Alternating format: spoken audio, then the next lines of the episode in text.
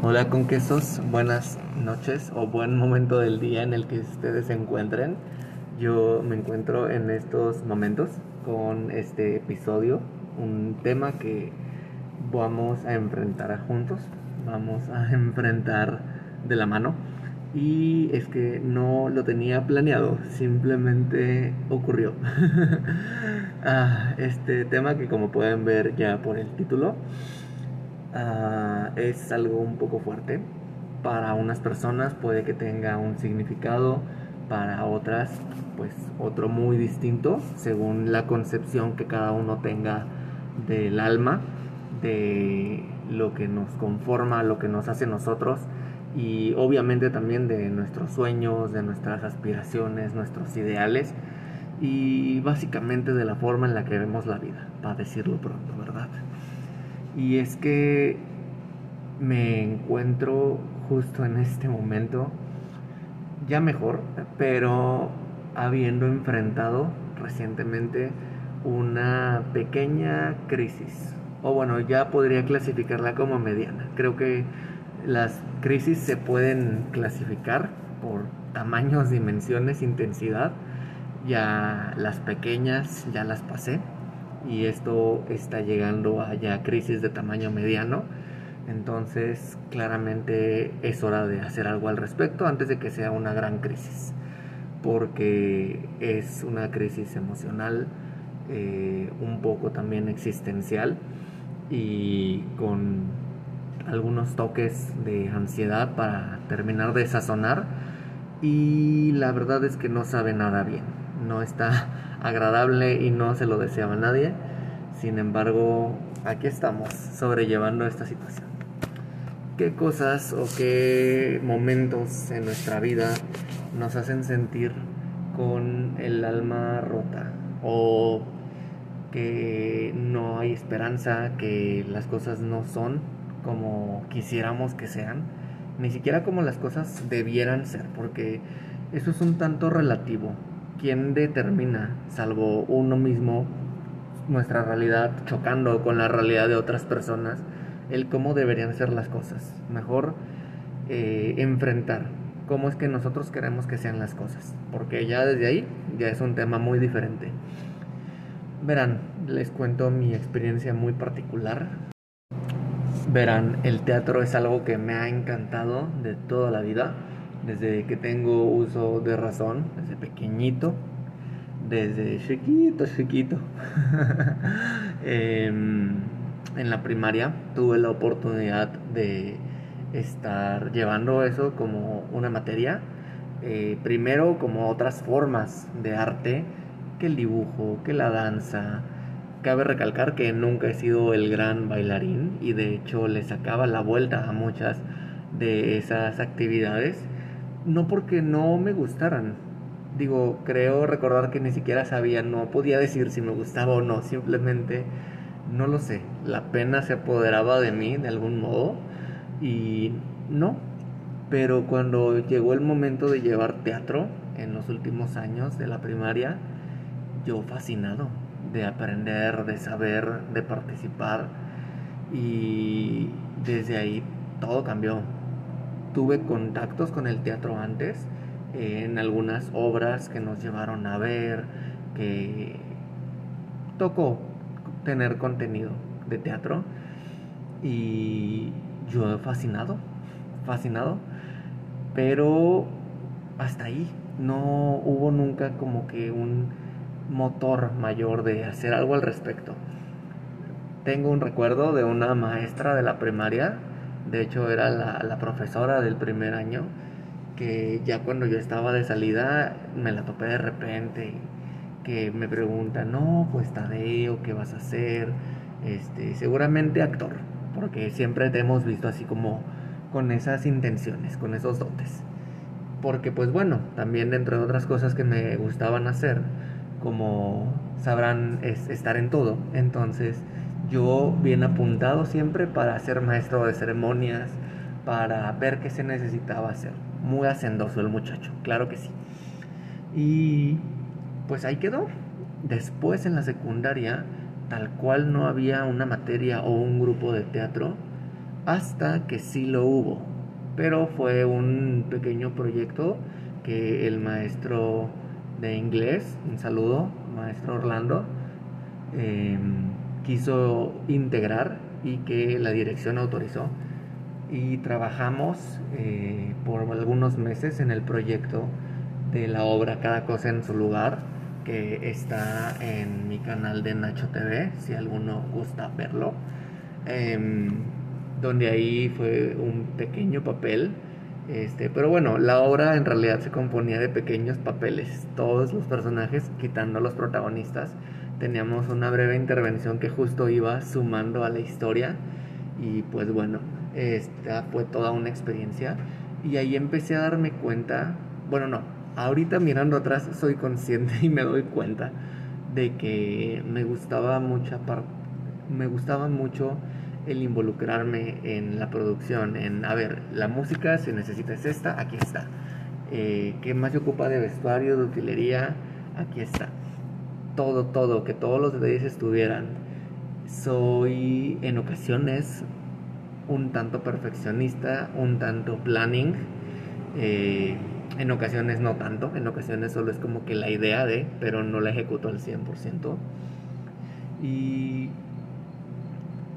pues bueno, logré desarrollar un poco esas actividades y un poco el actuar, ¿verdad? Todo salió muy bien, fue un, proyecto divertido que nos marcó de algún modo, o al menos a mí, pero que a pesar de eso, pues no, no me decidía, me decantaba por algo más, simplemente fue como, qué bonito, qué padre que hubo esto, Ojalá vuelva a haber algo así, pero no lo hubo. No hubo de el exterior hacia mí una oportunidad más. Al menos no hasta la facultad. Em, ahí yo llego a la Facultad de Ciencias de la Comunicación sin saber qué quería estudiar, como posiblemente le pasa a muchos jóvenes. Un saludo a la chaviza, que sea el caso, no estamos solos. yo hago meses antes de presentar el examen de ingreso una prueba psicométrica en la que bien podría estar eh, por los resultados aplicando una carrera en relaciones internacionales o bien comunicación. Reviso ambos planes de estudio y pues ahí viendo pros, contras y demás em, grupos y actividades que había en cada facultad, porque la, otra carrera era en la Facultad de Ciencias Políticas, eh, pues decido comunicación. Y Tadeo a comunicación. Y de volada, ¿hay grupo de teatro? Sí, no, ¿por qué? ¿Cuándo empieza todo el pedo? Pues resulta que sí, el grupo de difusión cultural y su división, el, el grupo de teatro, y de volada, bien movido a cuando son audiciones, cuando son ensayos, cómo está todo, dónde es el salón, quién es el profesor, bien movido. La facultad acaba siendo una gran oportunidad con este grupo interno. Eh, hay algunos proyectos que se van llevando a cabo primero los fantasmas del Teatro Central, también en semestres posteriores, Adictos Anónimos, y vamos entrando a un terreno de las obras musicales. En este periodo entre la facultad y la secundaria, llegué a, fuera del ámbito educativo, tener acercamiento a obras musicales particularmente y la primera que vi y de la cual estoy enamoradísimo y es mi obra favorita es Spring Awakening o Despertar de Primavera, la cual presentó Telo en el Teatro Convex y yo fascinado, enamorado. Y es que imagínense a un chavito de 15 años, si no mal recuerdo, con los temas que toca la obra, que son básicamente inquietudes que todos en algún momento llegamos a tener, sin entrar tanto en los detalles, en la trama, básicamente en la vida misma, en cuestionarnos, en por qué hacemos caso a ciertas cuestiones sociales o de que nuestros padres nos dicen, em, los temas que no se hablan, temas tabúes. La obra se sitúa a finales del siglo XVIII, si no mal recuerdo, en Alemania. Entonces, pues con este contexto se pueden imaginar un poco qué situaciones pudieran estar ahí en la obra. Digo, ya esta obra después la estaremos revisando en, uno de mis canales, todavía estoy por ver cuál o cuáles. Pero pues bueno, ahí les dejo esa probadita. De ahí otros tantos proyectos que llego a ver o saber de ellos. Y por ahí algo iba cuajando, iba haciendo sentido. Para no hacerles el cuento largo, entre esos años, la facultad, que yo me integro al grupo de teatro y difusión cultural y a los distintos proyectos que se van dando hasta que lo abandono por una relación en la que me encontraba en aquel entonces que pues básicamente eh, fue decidir si continuar en el grupo de teatro o continuar con la relación y pues ya, ya les adelanté qué es lo que decidí en ese momento, porque joven y enamorado y estúpido. Pero bueno, ese es caldo de otro menú. Total, acabo teniendo cierto alejamiento del teatro, pero solamente en lo que es el experimentarlo, el vivirlo físicamente o tangiblemente, porque yo por dentro, en mis tiempos libres, digamos, eh, escuchando canciones de, haciendo adaptaciones, viendo las obras por internet, las que estuvieran disponibles o fragmentos, conociendo más y más obras, yendo a ver obras a pesar de que en teoría yo no estaba relacionándome con el teatro por esa relación.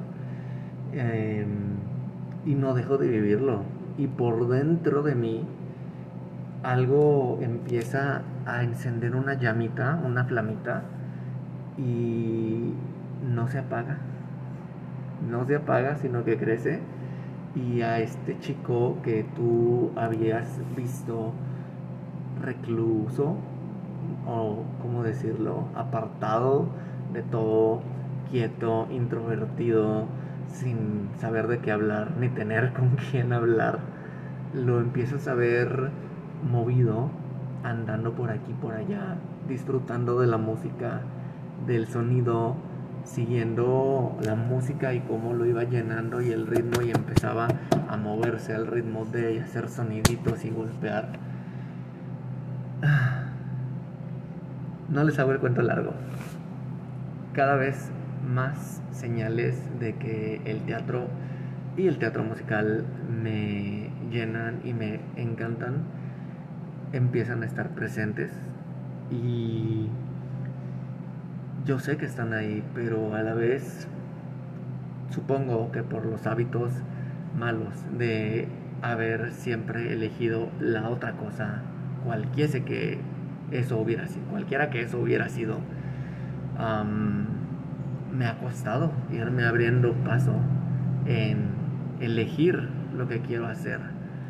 Y aunque ahorita la historia pudiese sonar muy encaminada a un clímax, hacia un final feliz, y me gustaría que así fuese la realidad, queridos conquesos, es que aún no, aún no, y eso fue lo que detonó una mediana crisis hace rato, hace una hora más o menos.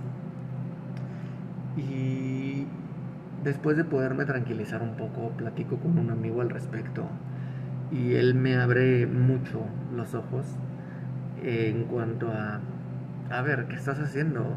Porque estás eligiendo algo que es como que está bien, un trabajo, pero no es lo que quieres hacer y lo sabes. Y no, no me lo sé explicar aún, pero créanme que el no decidir hacer lo que quiero hacer me parte el alma y va, no sé si decir matando un poco una parte dentro de mí, pero algo adentro se rompe y una gran energía está ahí como diciéndome la llama está viva y eventualmente vas a estar haciendo algo de esto. Eventualmente vas a estar haciendo cosas de teatro. Pero la pregunta es cuándo tenemos un pequeño salto temporal. Tenemos a Nacho teniendo la oportunidad de trabajar en hoteles. Y tal vez se pregunten cómo, pero le gusta el teatro, estudió comunicación. Pues bueno, pareciera o no, se relacionan de algún modo o hay brechas de oportunidad que cuando uno no tiene muy claro qué quiere en su vida o por dónde van las cosas, pues las suele tomar, porque algo hay que hacer en esta vida, ¿no? Entonces, la vida le va abriendo camino por ese rumbo. Suena raro hablar en tercera persona, a volveré a hablar en primera. la vida me va abriendo camino por esos lares, por esos rumbos. Y pues yo camino ese sendero, camino ese camino. Y han sido años en ese rumbo bonitos, con sus altos y sus bajos, como en muchas cosas, por no decir que todo, porque los hay. No, no va a haber nada nunca, no lo sé, que sea perfecto, que sea 100% bueno o 100% malo. Pero pues bueno, es el camino por el que se puede andar, entonces vamos a andar por él. Y así pasan más de dos años. Suena a poquito tiempo, pero pues en ese lapso un alma se puede romper para no perder el toque dramático de este episodio. Y se llega a un punto en el camino en el que de repente ya no hay nada, solamente queda el sendero que se ha ido recorriendo y luego enfrente hay un buen tramo de nada. ¿Qué hago? ¿Hacia dónde me hago? Pues bueno, em, no tan fácil como va a sonar ahorita porque vamos a brincarnos justo a qué pasó. Pero después de algunos momentos, días, meses de estar perdido, de no ver la luz en tener un empleo, una buena oportunidad, empieza a haber algunos momentos de luz. Un amigo me ofrece la oportunidad de estar trabajando con él, de algún modo colaborativo, sumando y sí con responsabilidades a la vez en su agencia de marketing con distintas actividades, eh, algunas de las que por mi cuenta en otras cosas que he hecho. Tengo experiencia como la fotografía de producto, la edición de estas fotografías eh, y algunas cuantas cuestiones administrativas y de formatos en Excel. Aprendan Excel, es importante. pues ahí empieza a hacerse otro camino, empieza a haber camino por ahí. A la vez que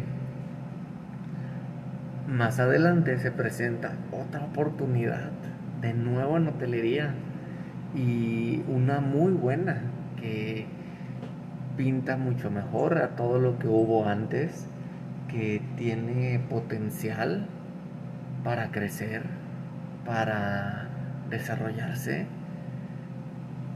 Y justo en ese momento en el que las cosas parecieran tener un momento de resolución entra esta mediana crisis.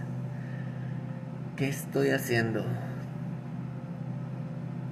Si estoy ya bailando en la calle, en el camión y en el supermercado con el carrito, ¿por qué no estoy haciendo ya esto sobre un escenario, sea físico o virtual?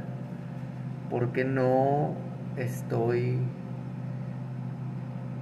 sacando la energía que la música me deja, que la música me da, que la música me llena, que los diálogos en una escena me provocan. ¿Por qué no estoy haciéndolo ya de la forma que me gustaría? ¿Por qué sigo guardándomelo para mí cuando en realidad me estoy privando a mí mismo de ello. Ahorita suena, no sé ni siquiera cómo nombrarlo, pero pareciera que no fue tan fuerte o dramático. No lo sé. pero sí fue un momento sofocante. Y me parece curioso estar hablando de algo que pasó hace una hora y media y no tenerlo tan fresco como para describirlo, hagamos un esfuerzo. A ver, fue eh, respiración agitada,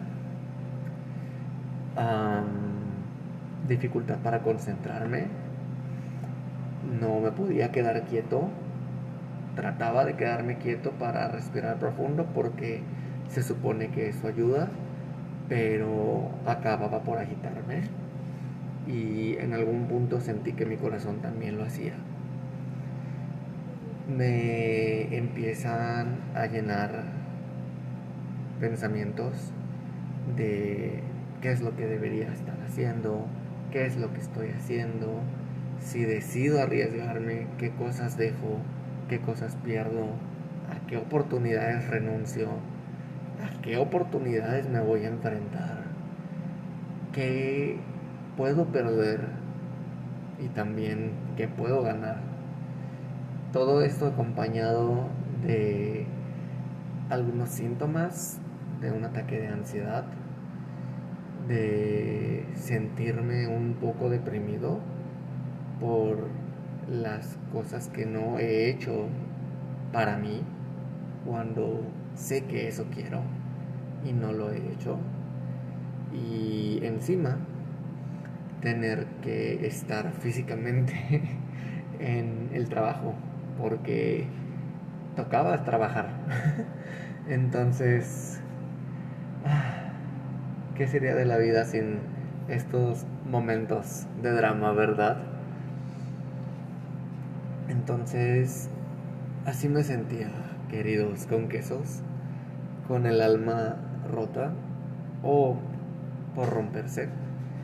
Y ya que menciono esto, hago eh, uso de este recurso para enlazarlo a otra idea al respecto.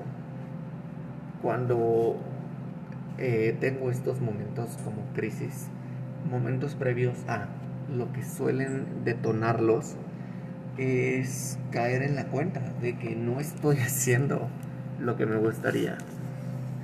Y que podría estarlo haciendo, pero de algún modo estoy eligiendo no hacerlo. Muchas cosas en la vida son elecciones, a pesar de que a veces en ciertos casos y situaciones las personas de verdad no tienen una elección. Yo tengo la gran fortuna de poder elegir ciertas cosas en mi vida y esta no la he estado eligiendo. Lo dejó o lo he dejado al azar, al destino de algún modo, al exterior siempre, el que las oportunidades vengan, que las oportunidades se den, que las cosas se presenten, que las cosas surjan, o dicho de palabras, dicho en palabras que tal vez hemos escuchado más, que las estrellas se alineen y entonces aparezca la señal grande y fuerte frente a mí. Este es tu momento y esto es lo que tienes que hacer y aquí está lo que necesitas. Aun cuando yo sé que no funciona así.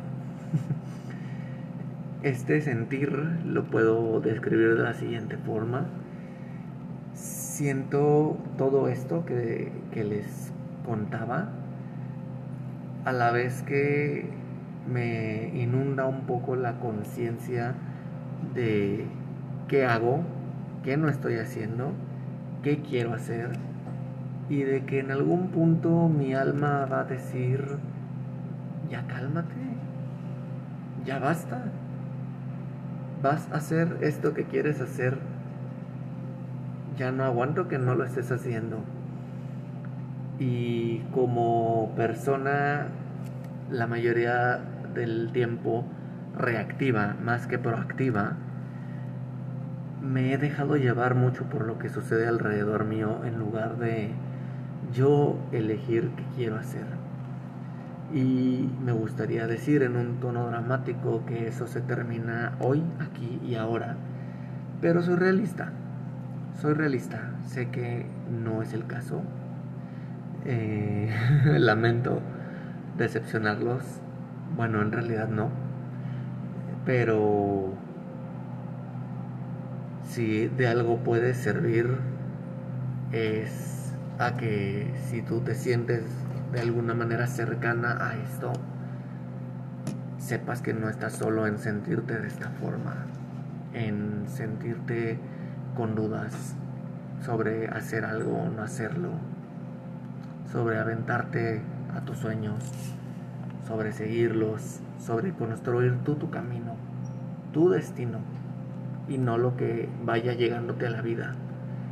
Es bueno, de algún modo, la resiliencia, el aceptar lo que está presentándose, bueno o malo, y trabajar con ello.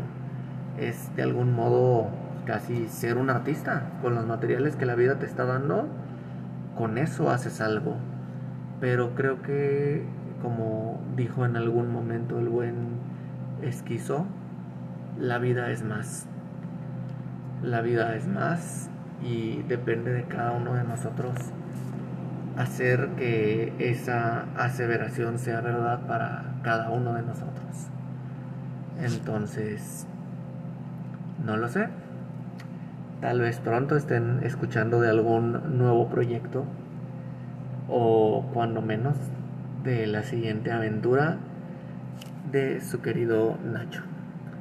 Así que sin quesos, con quesos y escuchas, gracias por acompañarme en este episodio. No esperado y no planeado para nada, pero simplemente gracias por quedarse hasta el final. Les mando un fuerte abrazo libre de COVID y nos estamos viendo o escuchando en más contenidos. Hasta la próxima.